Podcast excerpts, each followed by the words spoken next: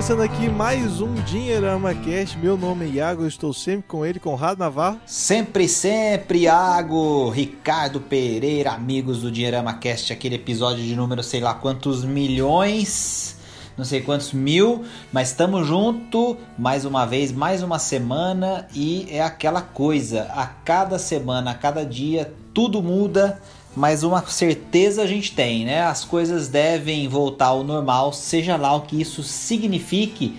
Vamos que vamos! o, no... então, o normal já está né, conturbado. E estamos com ele também, Ricardo Pereira. Salve, Iago, Navarro, amigos que nos ouvem aqui, né, com muita paciência os nossos podcasts. A gente está sobrevivendo, né, nessa, nessa, nesse mundo louco, né, que a gente está sobrevivendo. É, cada dia um, uma, é, uma novela diferente, né? Mas a gente está aqui firme e forte, mais um programa. Bora lá. Opa! E o tema desse episódio de hoje é falar sobre. É um texto do Conrado, inclusive, escrevendo Dinheirama, sobre o recorde da poupança, né? Sinalizando aí que o investidor está com medo durante esse período. Então, bora ouvir aí né, a opinião do Conrado do Rick sobre esse tema. Então, bora pro papo. Lembrando que o Dinheirama Cast é um oferecimento da Grão. A Grão é o aplicativo que ajuda você a juntar dinheiro. A nova maneira para você criar hábitos e começar a praticar a educação financeira que realmente funciona. Poupando na Grão, seu dinheiro vai render mais do que a poupança com mais segurança. Então não perca essa chance e conheça o aplicativo. Acesse www.grão.com.br, baixe o aplicativo e bora pro nosso papo. Ô Iagão, esse tema é engraçado, cara, porque assim, a gente tá acostumado a ver, principalmente em época de Selic é, caindo, né? A gente tem. Depois o Rick comenta um pouco dessas expectativas, o Rick, mas estão falando é, 2,25 já, né? Daqui a pouco, não é isso? É isso aí mesmo. Próxima reunião, né? Tudo indica. Quer dizer, já é meio que favas contadas que a Selic vai ficar nesse 2,25 aí. Aí aparentemente, né, é assim, o Banco Central sinaliza que esse é o último, mas eu tenho minhas dúvidas. Então, olha só, né? De 3% para 2,25% de uma vez, pode ser que aconteça. É aquilo que a gente falou, tudo pode acontecer. Quando a gente voltar para gravar o próximo episódio, pode ser outra coisa diferente. O Rick já cantou a bola de que acha que cai mais ainda. Vão usar todos os artifícios possíveis. No meio dessa história tá a poupança, que olha só que curioso, né? Em abril e maio, ela teve dois meses assim incríveis do ponto de vista de captação líquida, né? A gente está é, falando aí aí de, por exemplo, em maio, 37 bilhões de captação positiva, né? então a diferença entre o que todo mundo é, aportou na poupança e o que todo mundo sacou da poupança ficou positiva em 37 bilhões é, em maio. E abril, para ter uma ideia, esse número foi de 30 bilhões de reais de é, captação positiva. E abril, quando bateu 30 bilhões, né? Tô falando de bilhões, tem B na frente. Quando em abril bateu 30 bilhões de captação positiva, esse foi o recorde desde que começou-se a medir, né, ou ter essas informações registradas sobre é, diferença de, é, de, né, de aplicação e saques. E essa é, registro, esse registro começou em 1995. Então, abril foi recorde com 30 bilhões, aí veio maio e aí subiu para 37 bilhões né, de diferença positiva, captação positiva positiva. Lembrando, vou lançar para o Rick comentar um pouquinho, assim, só um pouco desse histórico dos números. A gente já vai falar um pouco sobre a poupança em si, sobre alternativas, sobre tentar explicar um pouco sobre o que aconteceu é, nesse movimento. Mas lembrando que a gente teve ali em 2015, 2016 anos em que a gente teve retirada de dinheiro da poupança por conta da recessão naquele período, e depois ali 2017, 2018 voltou a, a, a, ver captação líquida de novo, os investidores começaram a de novo ter condições de guardar um pouco mais e, e, e colocarem dinheiro na poupança. E na virada de, do ano passado para cá, esses dois primeiros meses de 2020, a gente vinha já com retiradas, na verdade. Então a captação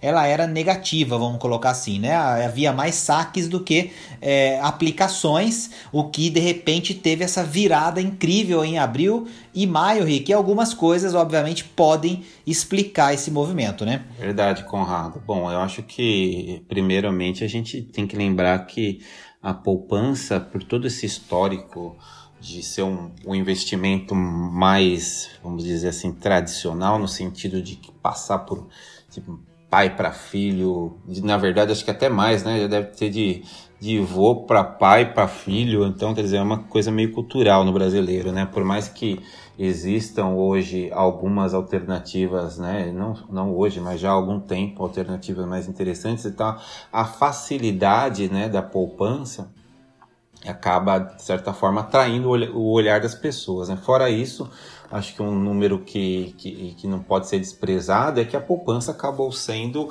para onde o governo está mandando o auxílio emergencial, né? Então aí são milhões, bilhões, na verdade, né? Com a, com a perspectiva de renovar por mais algum tempo, né? Esse mesmo auxílio, de forma que muita gente ainda deixa o dinheiro até lá na, na poupança, acaba utilizando a poupança até como uma, uma espécie de uma conta corrente para fazer contas e tudo mais. Então tem esses aspectos assim que são importantes, né? E que de certa forma até acabam explicando, porque se você for olhar a atual situação né, das pessoas e a gente analisa o que está acontecendo no Brasil e no mundo, a gente percebe que a gente está mergulhado, né, tá lá é, é, mergulhado né, numa crise econômica, financeira, as pessoas não têm dinheiro. Então, onde que se explicaria né, essa, esses números super expressivos na poupança? Então, parte, parte um pouco muito por conta dessa, dessa captação que acabou existindo por conta desse dinheiro que o governo está colocando através desse auxílio emergencial. E os números devem continuar altos porque, primeiro, tem muita gente que ainda não recebeu, e segundo, porque, como a gente acabou de falar, acabei de falar, esse, é, o auxílio vai ser, de, a gente só não sabe exatamente ainda o valor, mas ele vai ser prorrogado por mais algum tempo. É, e isso explica um pouco desse, desse, desse movimento. Ô, ô Iagão, só para você ter uma ideia, o Rick está falando aí da poupança como seu investimento, né, aplicação mais tradicional, a gente vai falar daqui a pouco também de alguns motivos para que a gente não guarde dinheiro necessariamente na poupança tanto assim, principalmente se não for um dinheiro assim realmente ali muito do uso é, cotidiano. A gente tem nossa parceira é, que é a Grão, que tem um pouquinho digital muito mais interessante do que a poupança, com rentabilidade maior, com mais facilidade. Enfim, o pessoal que quiser conhecer, acessa lagrão.com.br, baixa o aplicativo, rende mais, é mais seguro, está em títulos públicos federais, é mais tranquilo. Mas, Iagão, ela foi criada em 1861, mesmo ano em que Dom Pedro II criou a Caixa Econômica Federal. Então, Rick, Iago, poupança desde 1861 e, era, e ela era chamada, obviamente, né, de caderneta de poupança, porque a gente ainda não tinha, obviamente, a internet, né? Não me diga, 1861 a gente não tinha internet, e aí tudo ficava registrado numa cadernetinha mesmo do que as pessoas guardavam e como funcionavam as aplicações. Olha só, 1861, hein, Iago? Inclusive, tipo assim, até que você comentou de motivos, é, às vezes uma explicação técnica, que eu, que eu me lembre, né, eu posso estar enganado aqui, mas desde que teve a primeira queda da Selic, é, que ficou, pelo menos quando eu acompanhava, né, é, acho que era para 6% ou 5,5%, não sei se tem, foi ano passado, né? Inclusive, acho que foi até tema de, do nosso podcast também, a relação dessa queda da Selic tem uma. Aí o pessoal começou, ah, então a poupança é, é vai ser melhor porque está se igualando, né? A, a, inflação vai, vai desse jeito, vai comer às vezes o investimento tesouro, tem, temos que voltar para a poupança. Eu, eu lembro que eu posso estar enganado, mas a, a, poupança, normalmente, ela dava 70% em cima da Selic, ou, ou, ou, algo do estilo. Como que funciona essa questão técnica aqui da rentabilidade da poupança, para às vezes até o pessoal tirar um pouco esse preconceito das quedas, né, que a Selic, achando que é o momento de tirar de renda fixa, né? Tirar lá, às vezes passar a poupança, porque está só diminuindo a rentabilidade achando que a poupança está intacta. Pois é, Iago, essa é uma pergunta interessante, porque é, a, a, a, Selic, né, que é a nossa taxa básica da economia, que é o, né, o principal balizador aí para é, definir o que é o custo do dinheiro, vamos colocar assim, de uma forma bem, bem simplista, né? Vamos, para a gente não entrar tanto em detalhes, mas basicamente aquilo que vai é, nortear é, quanto, por exemplo, as instituições financeiras remuneram umas às outras quando elas precisam do dinheiro para fechar seus balanços, seus caixas diários de um dia para o outro, que ficou conhecido como a taxa CDI, por exemplo, né? Que é o certificado de depósito interbancário.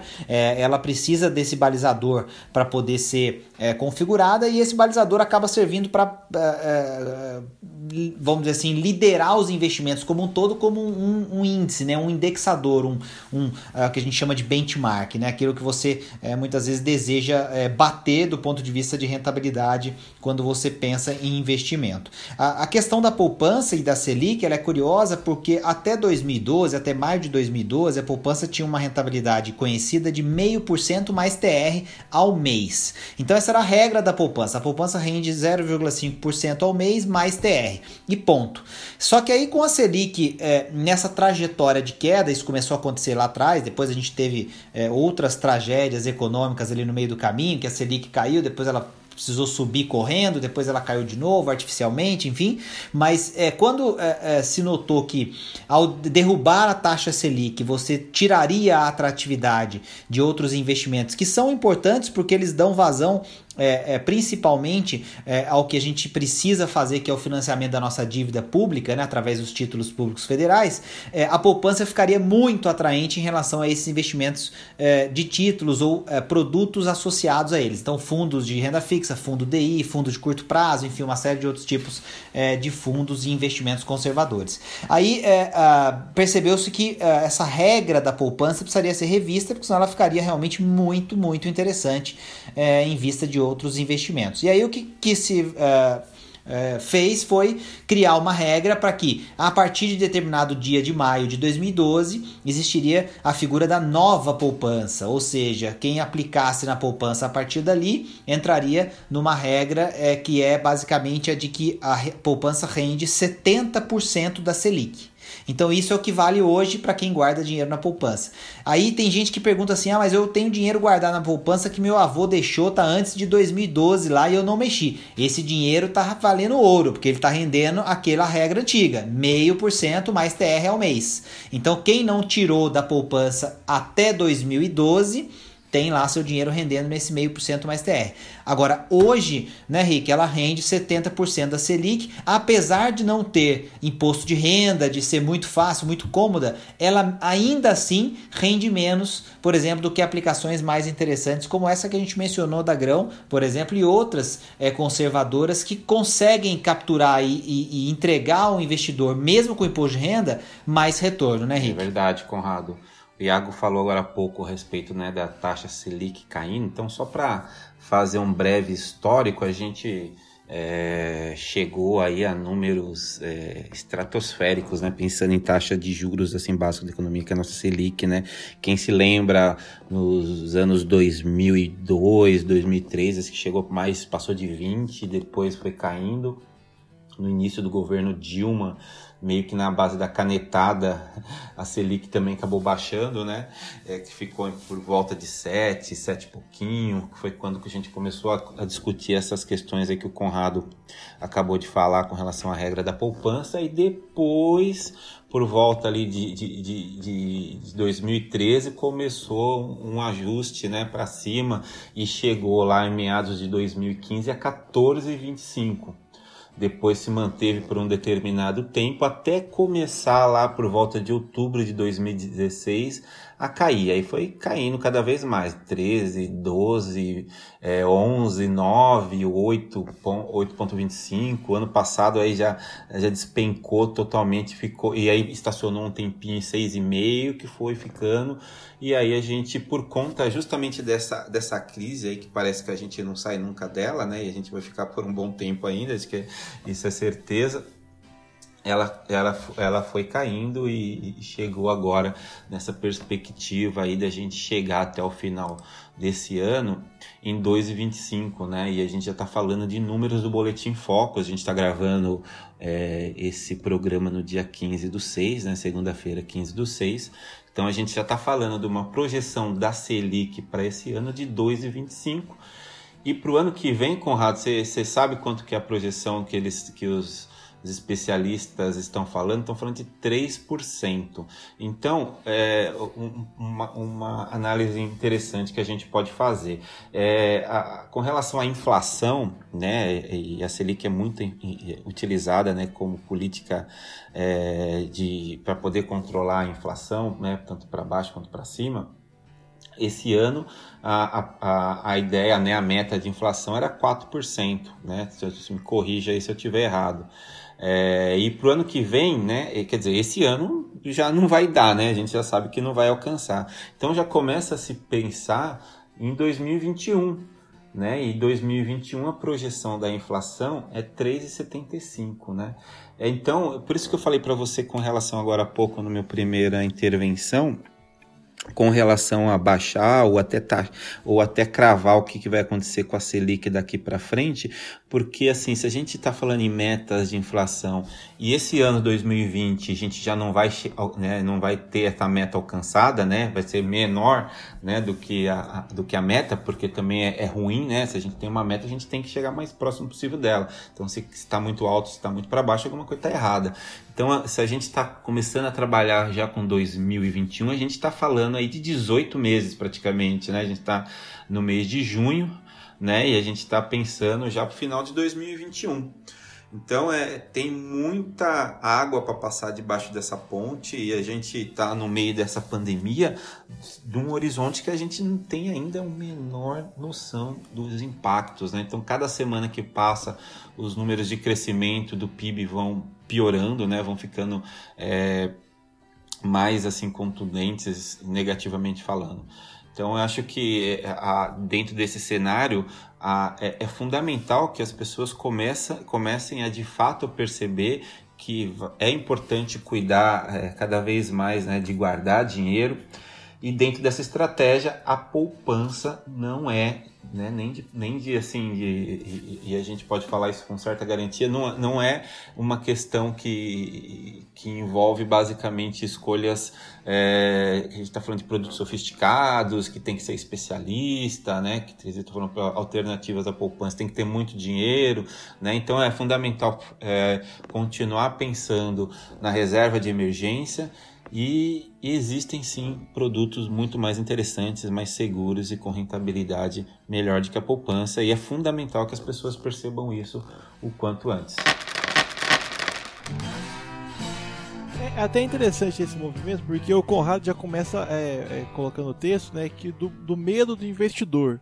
Em relação a isso, é, eu, eu, não, eu posso a, respeito disso, eu posso dizer que às vezes a poupança, até inclusive com essa, esse auxílio do governo, também corrobora, né? Mas a poupança talvez é o, é o é investimento mais cômodo, né, para os brasileiros. Não sei se vocês concordam, assim. Pelo menos você já está no seu próprio banco, às vezes deixa o dinheiro lá e tal. Eles, com, essa ideia de juntar, não, não pensando muito da rentabilidade. Vocês acham que às vezes é um, é um movimento que pode estar acontecendo? E se tiver, será que o ouvinte que está ouvindo agora a gente nesse Dirama Cast, o que ele tem que fazer nesse momento de medo, assim? Qual que é as, as, as oportunidades que às vezes tem mais é, esse, digamos, reserva de valor para esses momentos difíceis que a gente está passando na economia. Iagão, tudo que é muito fácil, a gente só se lasca, né? Você não falando é. português, né? Então é no crédito, é. o que, que é, que, que a gente, onde a gente paga mais no crédito? No que é fácil, que é o cheque especial, cartão de crédito, né? No investimento a gente também se lasca, que é na caderneta de poupança. Mas deixar o Conrado desenvolver o tema aí. Não, acho que essa aí não tem muito o que falar, não. É, é aquela é famosa dica de bolso, né? Você entra no banco, tudo que tá pendurado, reluzente, piscando para você contratar, provavelmente é uma furada gigantesca, né? Então, é, essa dica do Rick aí é a famosa dica de bolso. E ela funciona para um monte de coisa. Pode reparar que, que tudo aquilo que vem assim como se fosse a maior solução dos problemas da sua vida, provavelmente não é bem assim, só transformam você você na solução do problema de outra pessoa, né? Ou outra instituição. Então, essa regra do Rick é boa.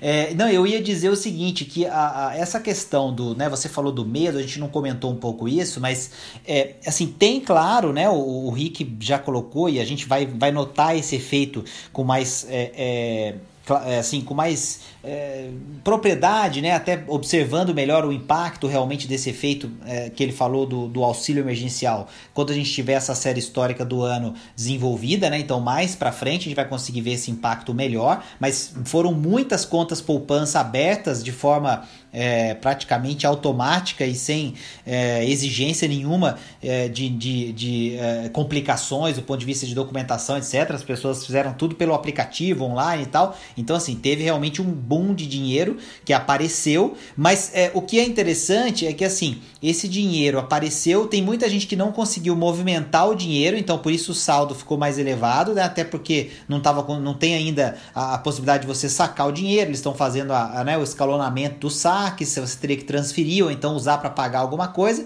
mas ao mesmo tempo teve muita gente, né, que obviamente recebeu dinheiro e gastou também, né, até porque precisava do dinheiro, né, como a natureza do próprio dinheiro já diz, né, o auxílio emergencial. Então, esse fator do medo também foi uma coisa que eu ponderei, que não dá para a gente medir ainda exatamente, no sentido de que é, quando a gente passou ali do final de março para o começo de abril, é, que a pandemia realmente chegou com tudo, é, a gente viu é, um pânico muito grande nos mercados financeiros gerais, né, globais, e aqui no Brasil não foi diferente, e é, muito movimento é, em alguns tipos de ativos, por exemplo, é, os ativos é, relacionados ao crédito privado, as debentures, por exemplo, que tiveram vários fundos oscilando, oscilando bastante negativamente, assim como fundos de ações, o próprio mercado de ações como um todo, e, e algumas é, aplicações de renda fixa, como, é, por exemplo, o, os títulos indexados à inflação, porque aí você tem a chamada marcação a mercado, né, que faz com que o preço do título oscile se você for vender antecipadamente. E ainda que você não, não venda, quando você abre o seu extrato, você leva um susto, porque a rentabilidade que aparece acumulada ali leva em conta essa a, a variação e o preço do título naquele instante, mesmo que você não tenha vendido, e muita gente se assusta. Então tem um movimento, acredito, de muitas pessoas que estavam posicionadas nesses tipos de investimento que acabaram no pânico liquidando alguns desses investimentos e levando o dinheiro de volta para a poupança. Aquela coisa, putz, eu tô aqui num fundo de de debênture incentivada. O negócio despencou 3%, 4%, 5% negativo, um fundo que sempre me dava um ótimo retorno com uma volatilidade baixa. Nossa, então o bicho vai pegar, vai quebrar tudo, vai ser uma quebradeira geral, a bolsa despencou, é, o, o, título que eu estava segurando aqui apareceu uma rentabilidade de menos 5, menos 8% muito rápido. O que será que aconteceu? Quer dizer, aí isso em algumas pessoas dispara esse modo de alerta, esse modo de pânico, e essas pessoas muitas vezes apertam o gatilho e aí é, executam essa venda, essa liquidação desses ativos e, e, e, aquilo que sobrou, seja com lucro prejuízo, acabam jogando na poupança também. Então eu, eu fiz esse contexto, né, porque é, é provável que exista né, uma quantia desse, desse total que a gente falou, que realmente foi desse, desse movimento, e aí naturalmente a gente deve ver é, é um fluxo de novo contrário, quer dizer, parte desse dinheiro voltando para outros ativos daqui a pouco. Eu vou jogar algumas perguntas, Rick, que eu até coloquei no artigo, que eu acho que é legal para a gente é, é, é, falar um pouco, para responder a segunda parte da pergunta do Iago, que foi como que a pessoa considera, então, se ela fica ou não fica na poupança, outra alternativa e tal. Aí eu lembro que no artigo eu coloquei quatro perguntinhas para fazer as pessoas pensarem sobre o que fazer. Eu coloquei assim, por que você guarda dinheiro na caderneta de poupança? Né? A primeira pergunta, quer dizer, tá ali por quê? Né? Tá ali porque é uma reserva, é medo, que por quê? Né? Depois, você passou mais dinheiro para poupança nesses meses complicados da pandemia?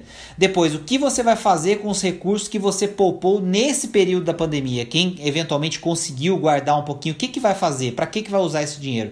E aí, de, e a última, quanto tempo você tem de reserva financeira no, no, sentido de ter tranquilidade financeira. Quer dizer, no fundo, é, eu tentei provocar as pessoas para ver o seguinte: será que o que eu coloquei a mais na poupança fazia sentido colocar mesmo? Ou eu tenho que colocar mais? Ou será que eu estou um pouco assustado com o que está acontecendo, mas não deveria estar tá mexendo tanto no meu dinheiro, né, Rick? Pois é, Conrado. É, é até interessante porque eu mesmo vi muitas pessoas, pessoas até próximas, que tinham dinheiro é, investido em outros tipos, em outros né, ativos e por conta da volatilidade se apavoraram e acabaram né, realizando prejuízo, levando dinheiro para poupança e, e indo para uma direção assim até de certa forma é, pouco inteligente naquele momento, né? Quer dizer, eram pessoas que basicamente não, não responderam essas perguntas assim antes, né? Não estavam pensando em, em, em, o que realmente era importante dentro de, de um contexto de, de você começar a guardar dinheiro com, de uma forma inteligente, de uma forma planejada, né? Não simplesmente guardar porque quer guardar e porque eu ouvi um amigo falando, mas você não sabe exatamente onde que você está colocando o dinheiro. Então, é, eu acho que até entrando na, na questão de por que as pessoas continuam guardando dinheiro na caderneta de poupança, eu acho que passa basicamente por conta de, de, de a gente viver uma situação onde as pessoas ainda pouco se interessam por falar de, de assuntos relacionados ao investimento, ou quando decidem falar, acabam indo muito mais na base da emoção, na base do, da, de empolgação, do que realmente parar um pouquinho para pensar e, e estudar. Né? É, é, se a gente for falar também com relação à parte da reserva financeira, eu acho que foi uma grande lição né, que, que acabou acontecendo. A gente falou por muito tempo sobre algumas características é, e necessidades com relação à reserva financeira, mas acho que agora a gente tem mais do que a teoria, a gente pôde perceber que as pessoas sentiram na prática né, a necessidade da, da reserva financeira e de certa forma as pessoas, muito do que, principalmente quando a gente vai no banco ou de alguns pseudo especialistas acabam falando, né, e, e muita gente e acabam defendendo a caderneta de poupança como o jeito mais fácil, como às vezes até o único modo, né, de das pessoas terem a, reserva de, de, de emergência. Então, eu acho que mais do que nunca além de responder essas questões que você colocou no artigo, é fundamental que as pessoas comecem a, a dedicar um pouco mais de tempo mesmo para estudar, né? Então a gente está vivendo aí uma, uma realidade totalmente diferente daquela que a gente viu antes. É, assim, mercados foram destruídos, outros mercados vão acabar surgindo a partir desse contexto. Você, as pessoas vão precisar ter cada vez mais dedicação ao dinheiro e, e, principalmente ter uma reserva de emergência. A gente não sabe ainda quanto tempo essa crise vai, vai se, se estender, se vai ter segunda onda, terceira onda, ou se é uma onda só, porque a gente, na verdade, a gente que talvez nunca saia dessa, né, entre a primeira e a segunda, talvez não tenha esse ato aí. Então é, é, é fundamental dentro desse contexto que as pessoas comecem a pensar nos investimentos de uma forma mais estratégica, né? não simplesmente investindo porque ouviu alguém falar que algo era bom algo era ruim, e aí você coloca lá o dinheiro e depois na primeira no primeiro problema você acaba percebendo que fez merda e toma um prejuízo muito grande por conta disso. É, eu acho que tem um detalhe, ô Iago, só vou fazer um comentário aqui, a gente já está chegando no final, né? Mas é, é para dizer o seguinte, é, a eu lembro que a gente escreveu um texto bacana também que saiu no blog da Grão, que é três motivos para não investir na poupança. E, e, e, assim, obviamente que você vai falar de, de, rentabilidade, a gente vai falar daquilo que todo mundo já está ouvindo bastante, mas assim, tem um item que está ali que eu achei bem legal, é, que eu acho que vale para fechar esse nosso bate-papo aqui, que assim, o que, que eu acho que é o perigo da poupança, é mais até do que o fato dela ser tão cômoda e aí por isso ser ruim, né, do ponto de vista do retorno, como o Rick colocou muito bem na sua regra de bolso.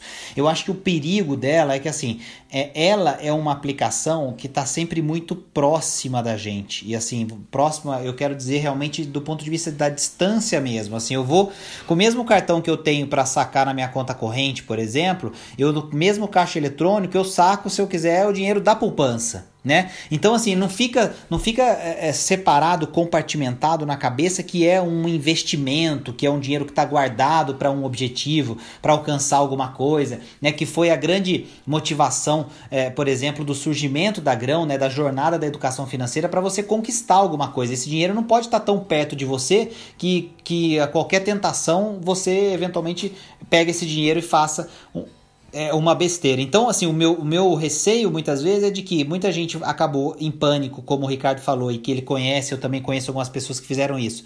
É, tiraram o dinheiro de alguns lugares onde o dinheiro estava guardado com um objetivo, né, Rick? Era, um, era para dar entrada numa casa, era para, sei lá, fazer uma viagem, era para fazer um curso e tal. E aí, no pânico, porque viu aquilo derretendo, colocou na poupança. Será que esses objetivos continuam assim, fortes o suficiente? E se não aparecer alguma coisa ali, esse dinheiro não vai ser gasto com uma bobagem, com uma besteira. Já vi, infelizmente, muito disso acontecer. Então, meu receio com a poupança é que ele vira um investimento muito é, próximo da pessoa. E esse próximo pode significar que a qualquer hora você vai fazer uma besteira. Não sei se o Rick concorda comigo pra gente fechar. Não, concordo sim, Conrado. E normalmente quem faz isso acaba justamente indo né, fazendo isso por, por é, é, é, a desinformação ao quadrado, né? Fez uma coisa errada, depois fez outra coisa errada para tentar, é, de certa forma, se proteger ou, sei lá, para é, não ficar parado, né? O famoso efeito manada. É, o efeito né? é devastador, efeito... né? Por isso que é o quadrado, né? Não é só errar duas vezes, né? Você ferra, ferra tudo, tudo, né? Exatamente. Então, é, e, e é uma coisa que cria até uma certa sequela, né?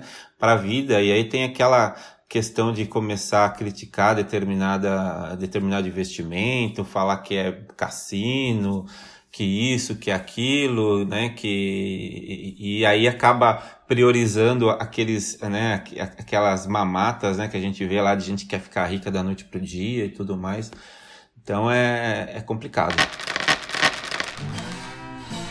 Lembrando que o Dinheirama Cast é um oferecimento da Grão a Grão é o aplicativo que ajuda você a juntar dinheiro, a nova maneira para você criar hábitos e começar a praticar a educação financeira que realmente funciona. Poupando na Grão, seu dinheiro vai render mais do que a poupança com mais segurança, então não perca essa chance e conheça o aplicativo.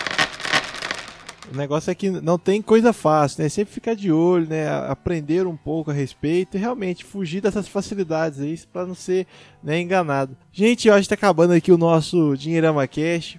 Continue seguindo nossas redes sociais, tanto o Instagram, YouTube e também ler né, o blog do Dinheirama no dinheirama.com.br, lá que sempre tem textos semanais também, que inclusive esse podcast foi tirado né, de um texto lá do blog Dinheirama.